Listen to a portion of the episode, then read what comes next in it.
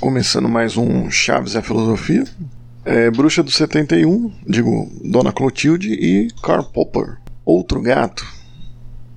Chaves em seu movimento imaginativo, simplificando as coisas ao invés de imitar um gato. Então esse outro gato aí do, do começo, né? Outro gato. É uma frase aí do, do Chaves, né? Que é bem famosa aí nesse episódio, né? Então, começando aqui essa postagem, né? Esse é um dos meus. É um rascunho bem antigo, né? Que eu tinha feito, né? Inclusive o título ia para outro caminho para relacionar ali a Dona Clotilde, né? Falando de ocultismo, né? E, e, tentando traçar um paralelo com a filosofia. E a ideia era realmente trazer um, um panorama aí tanto do que a filosofia teve de aproximação, né, com teosofia, né, e ordens secretas e afins, né, e talvez relacionar um ocultismo aí no fazer filosófico aí no, no sentido de pensá-lo aí como uma parte como tendo uma parte filosófica, né, no, principalmente no gnosticismo, aí, questão da filosofia medieval, né, e até ideias mais atuais aí do, do ocultismo, né. mas além de esbarrar na uma costumeira preguiça aí do, do imenso trabalho de ir atrás de um, de um tema que eu não, não domino tanto aí, de leituras mas que eu tiro mais de, de ouvido, né? Como se diz por aí, né? Eu pego mais de, de orelhada, né? Eu, eu acreditei que ia desviar um pouco do tema filosófico, né? Mesmo que incluísse aí um personagem ainda não explorado aqui na da série, né? Que no Chaves é Filosofia da bruxa do. Digo, da senhora Clotilde. E não que esse tema seja algo a gente vai tentar relacionar um pouco com filosofia a respeito do Popper. Popper ele contribuiu demais para a filosofia no século XX, hein? principalmente sobre um certo aspecto aí de da filosofia da ciência, do que é conhecido como filosofia da ciência, né? E embora ele resgatou ali um, uma certa questão da imaginação para fazer filosófico, né? Enquanto a filosofia do, do ponto de vista do Círculo de Viena cortou aí as asas da metafísica, né? Tornando a filosofia bastante técnica, né? E, e rigorosa aí do fundamentada em valores científicos, né? E pela questão do empirismo, né? Em que basicamente a ideia é que só vale analisar e filosofar sobre aquilo que pode ser verificado, né? enquanto o restante acaba sendo qualquer coisa fora disso, fora do algo que pode ser verificável, acaba sendo um discurso sem sentido, né? Então, dentro desse aspecto, qualquer hipótese mais metafísica ali, abstração, que é comum à filosofia, estaria cortado ali do, da filosofia, né? Então, falando um pouco do Popper, apesar de buscar critérios aí para o que se, se é científico, né, e sobre o que é científico e o, o que seria uma hipótese metafísica, né, o Popper coloca a ciência que a ciência avança, né, com a partir de teorias provisórias e não com um dogmatismo, né, podemos dizer assim, né. A ciência ela evolui diante de teorias que progridem, né, através de acumulação de conhecimento e respondendo novos problemas, né. A grande questão é, é, principalmente foi colocada nesse período, é que o método científico ele não prova a si mesmo. Né? Então, dentro disso, o, o critério que o Popper usa é o falsificacionismo, né? Para demarcar o que seria científico ou não, né? Então, a partir disso, você para ver se algo é científico, você simplesmente coloca que tudo é falso, né? Então é, é interessante ver um, um, critério de ciência que se apoia nisso, né? Você simplesmente afirma que tudo é falso, né? Então a, as bases da ciência seriam essas, né? E o, o fazer científico estaria ligado a isso, né? Então, ao se restringir a ciência à simples verificação né, de, de, eventos, né, que é o caso do verificacionismo ali do Círculo de Viena, é, vendo coisas que se repetem né, e se valendo do método indutivo, né, que é aquele método né, de você ver vários cisnes brancos e, e a partir dessa leitura de vários cisnes brancos você conclui que todos são brancos. Né. Esse seria um método indutivo simples, né, no caso. Mas para a gente ficar no, no, numa coisa mais simples aí.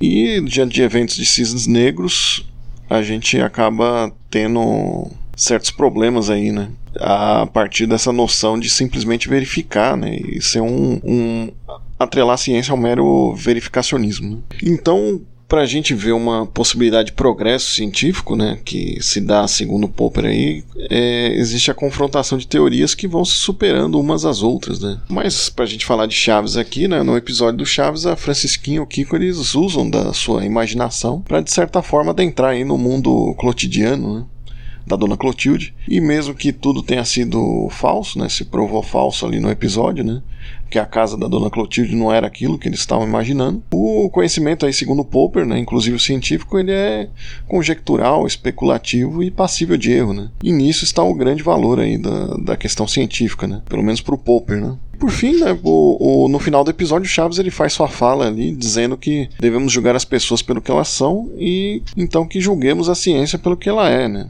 Um discurso em meio aos outros discursos, né? Apesar disso ser bem discutível, né, a gente coloca aqui a, a, perspectiva ali de, da ciência ela ser também sujeita ao, à questão do discurso. Né? Então julguemos a ciência pelo que ela é, de um discurso que vai corrigindo a si mesmo. Né?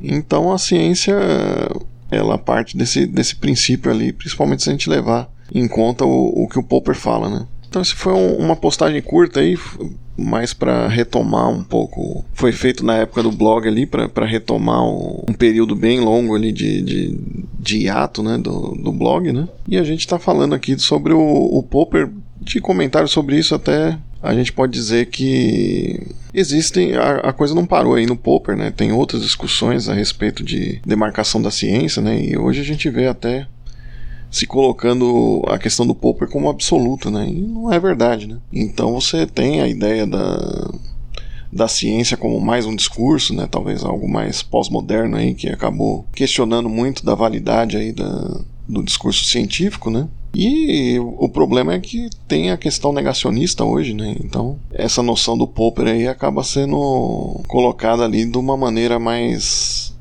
mais pungente ali, né? E, e as pessoas criticam muito um, um, fazer científico ali a partir dessa noção do, do Popper ali para ressaltar ali que o valor da ciência, né? Então é importante a gente ter em mente que uma das preocupações ali do, do Popper é dizer o, o que a ciência é, né? Então até eu deixei isso de lado um pouco no texto, né? Mas a, a questão era o de estabelecer um critério aí que permitisse distinguir aí a, a ciência da metafísica, né?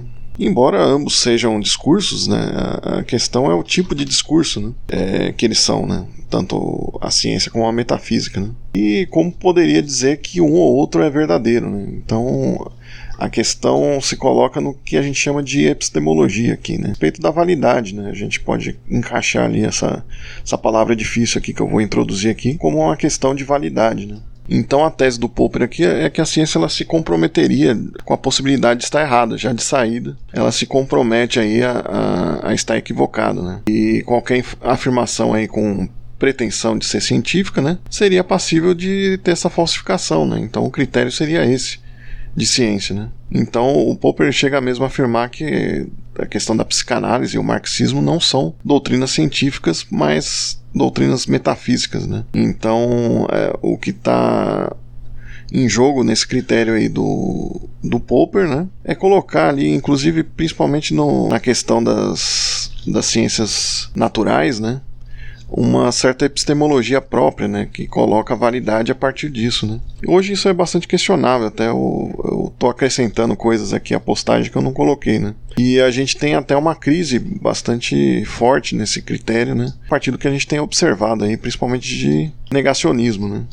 E geralmente o, o Popper ele é invocado para se combater esse, esse negacionismo Porém, dá para se discutir ainda e, e, se colocar em outras discussões ali que foram feitas após o, o Popper, né? principalmente no, na questão do Thomas Kuhn né? e, e até o Feyerabend, né? Mas isso é, é questão para outras postagens, né? Então a gente fica por aqui, né? Vou agradecer até as contribuições aí, teve o Gabriel Dietrich, né? Que, que contribuiu com observações a respeito dessa postagem, coisas que eu acabei deixando de lado. Mas fica aí o paralelo aí da bruxa do 70, digo, da Dona Clotilde e do Karl Popper nesse episódio que teve aí do eles imaginando a casa da Dona Clotilde, né? Seguimos aí com Chaves é Filosofia, um abraço aqui do Chaves é Filosofia e Seguimos aí nesse mesmo canal e em qualquer horário.